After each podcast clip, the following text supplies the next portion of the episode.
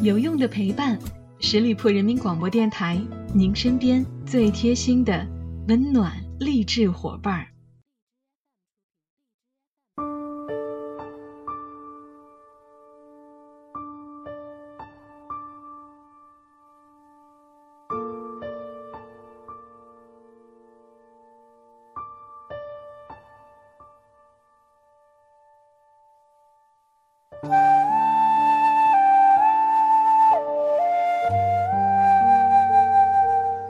有用的陪伴，十里铺人民广播电台，您身边最贴心的温暖励志伙伴。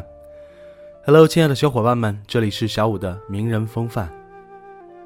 一位听了我很久节目的朋友给我私信说：“中国那么多千千万万的为我们幸福生活做过或者正在做着贡献的伟人，为什么大众乐此不疲的只记住那些网络红人或者是娱乐明星艺人？”能不能多说一说那些看似默默无闻的名人事迹？当初节目的初衷，名人的定义是非常广泛的。我也看了一下之前做的节目，多偏向于娱乐明星。今后的节目，我也会调整内容，让节目更加丰富，更加具有正能量。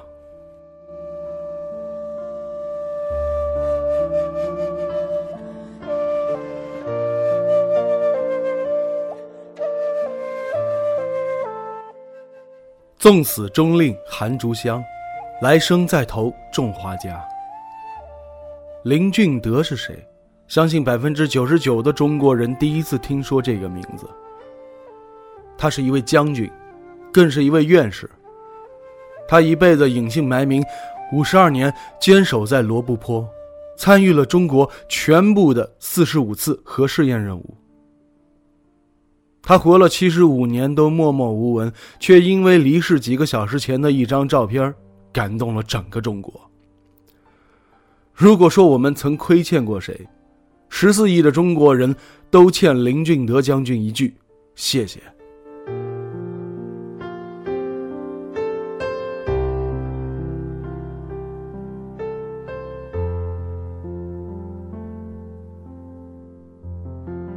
二零一二年的五月四日，林俊德被确诊为胆管癌晚期。从确诊到死亡的二十七天时间里边，他戴着氧气面罩，身上插着十多根管子，坐在临时搬进病房的办公桌前，对着笔记本电脑一下一下的挪动着鼠标。因为在他的电脑里，关系着国家核心利益的技术文件，藏在几万个文件夹中。还有学生们的毕业论文，他们快要答辩了，不能耽误孩子们毕业呀。他意识到自己的时间不多了，一切都要快，要尽快。他放弃了用手术延长寿命，选择与死神争分夺秒，一天，两天，一直拼到他生命的最后一天，最后一刻。五月三十一日，林老的病情再度恶化，生命进入了倒计时。他九次要求、请求，甚至哀求医生同意自己下床工作。家人实在不忍心他最后一个愿望都不被满足，他才终于又坐在了电脑前。上午十点，已经工作了两个多小时的他，颤抖着对女儿说：“C 盘我做完了。”他的手开始颤抖的握不住鼠标，眼睛也渐渐的看不清东西。他几次问女儿：“我的眼镜在哪儿呢？”女儿说：“眼镜戴着呢。”这个时候，很多人都痛哭起来，因为怕他听到，使劲捂着嘴巴。病房的人很多，但没人说话，只有他敲击鼠标的声音。最后，还是他的老伴儿说了一句：“医生想叫你休息。”他则回答说：“我坐着休息。”而他接下来说的一句话，让所有在场的人掩面啜泣：“坐着比躺着好啊！我不能躺下，躺下了就起不来了。”两个小时之后，他终于累得再也支撑不住了。在医护人员的搀扶之下，林老回到了病床。他太累了，实在是太累了，已经累得睁不开眼睛。老伴儿轻轻的抚摸着他的额头。这就是林俊德将军生前最后的影像。他大口喘着气，眼神也暗淡下来。这一躺下之后，他再也没能起来。几个小时之后，二零一二年五月三十一日的二十点十五分，林俊德，这位让罗布泊发出四十五次巨大轰鸣的将军，永远的闭上了眼睛。林俊德参与了中国全部的核试验，他的老伴黄建琴也参与了其中的九次。夫妻两人藏身荒漠半个世纪，他们从不属于家庭，不属于彼此，只属于民族和国家。在林俊德终于卸下担子、闭上双眼的那一刻，黄建琴才轻轻的对他说：“老林，你终于属于我了。”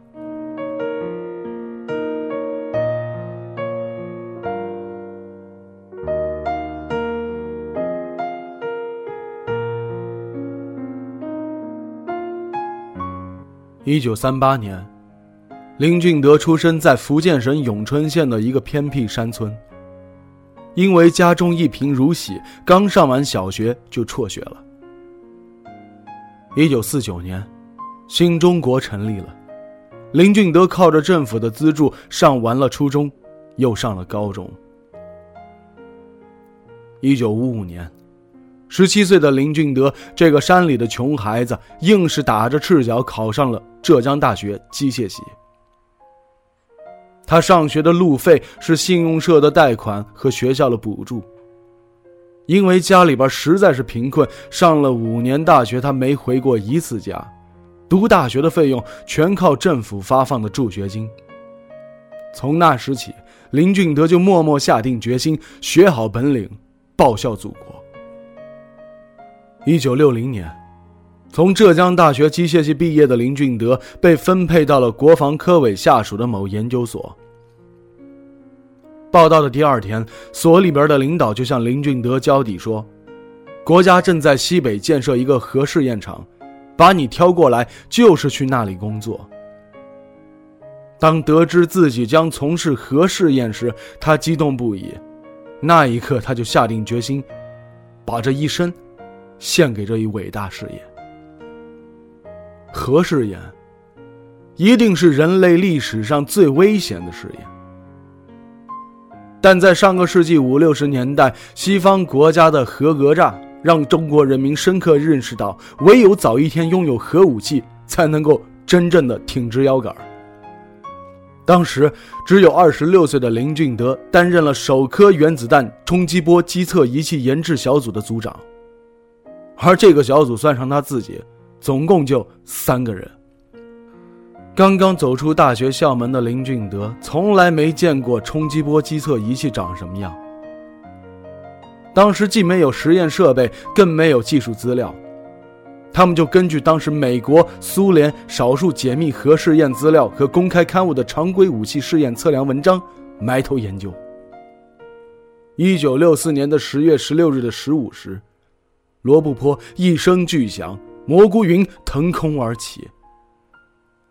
在蘑菇云升腾时的辉煌瞬间，有一个经典画面广为人知，人们纷纷跳出战壕，将帽子抛在空中，相拥而庆。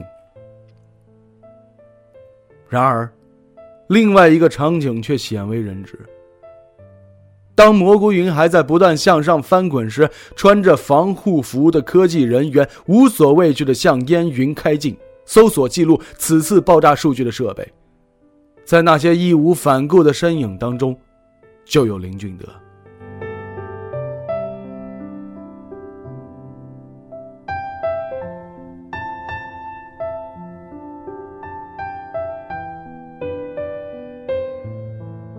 我国第一颗原子弹爆炸成功，现场总指挥张爱萍向周恩来总理报告。总理在电话里谨慎地问：“怎么证明是核爆？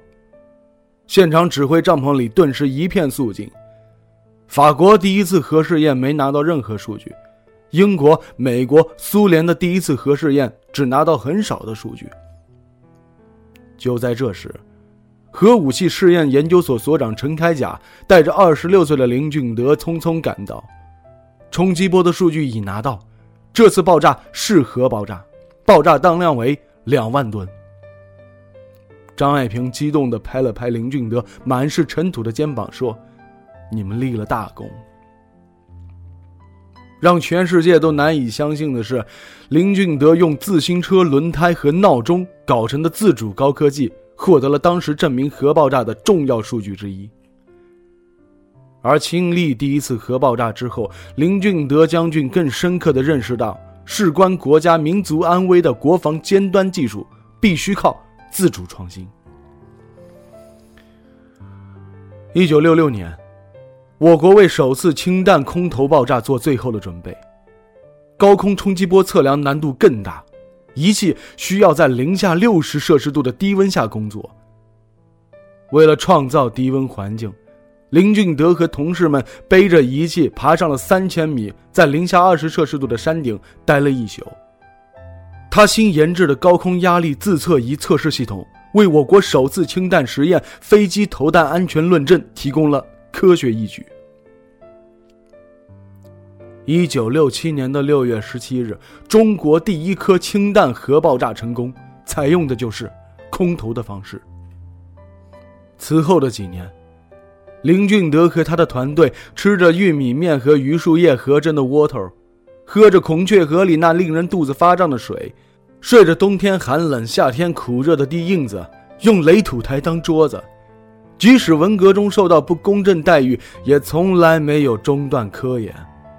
林俊德和战友们坚守大漠，默默攻关，研制出了一系列装备，形成了一个完整的核爆炸冲击波机测体系。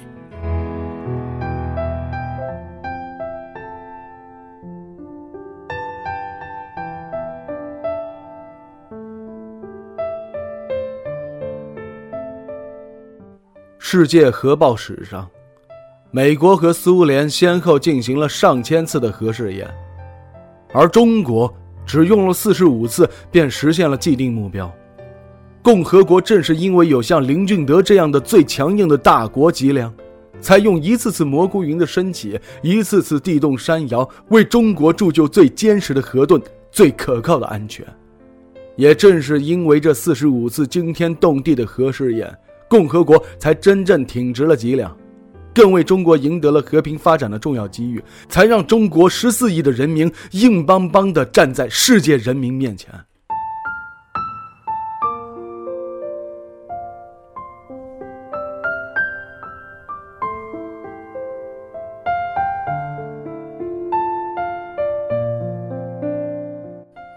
今年的九月二十日，经中央军委批准。增加献身国防科技事业杰出科学家林俊德，逐梦海天的强军先锋张超为全军挂像英模。中央军委政治工作部统一印制张思德、董存瑞、黄继光、邱少云、雷锋、苏宁、李向群、杨业功、林俊德、张超十位挂像英模画像。今天的世界，还是一百年前肉弱强食的世界。而今天的中国，早已经不是一百年前任人宰割的中国了。中国挺直了脊梁，强大了起来。中华民族的铜墙铁壁之所以这样坚固，正是有千千万万个像林俊德一样的大国脊梁。他们默默无闻奉献，他们甘愿籍籍无名，他们已经做了能为自己的祖国和民族所能做到的一切。而我们最应该做的事，就是让世人铭记他们的名字，铭记他们的功勋。今天，请让我们记住林俊德这个名字，真心的对他说一声谢谢。好了，亲爱的听友们，感谢大家收听今天的名人风范，我是小五，欢迎大家关注十里铺人民广播电台公众微信，在订阅号中直接搜索十里铺人民广播电台，点击关注就可以了。我们下期节目再会喽，拜拜。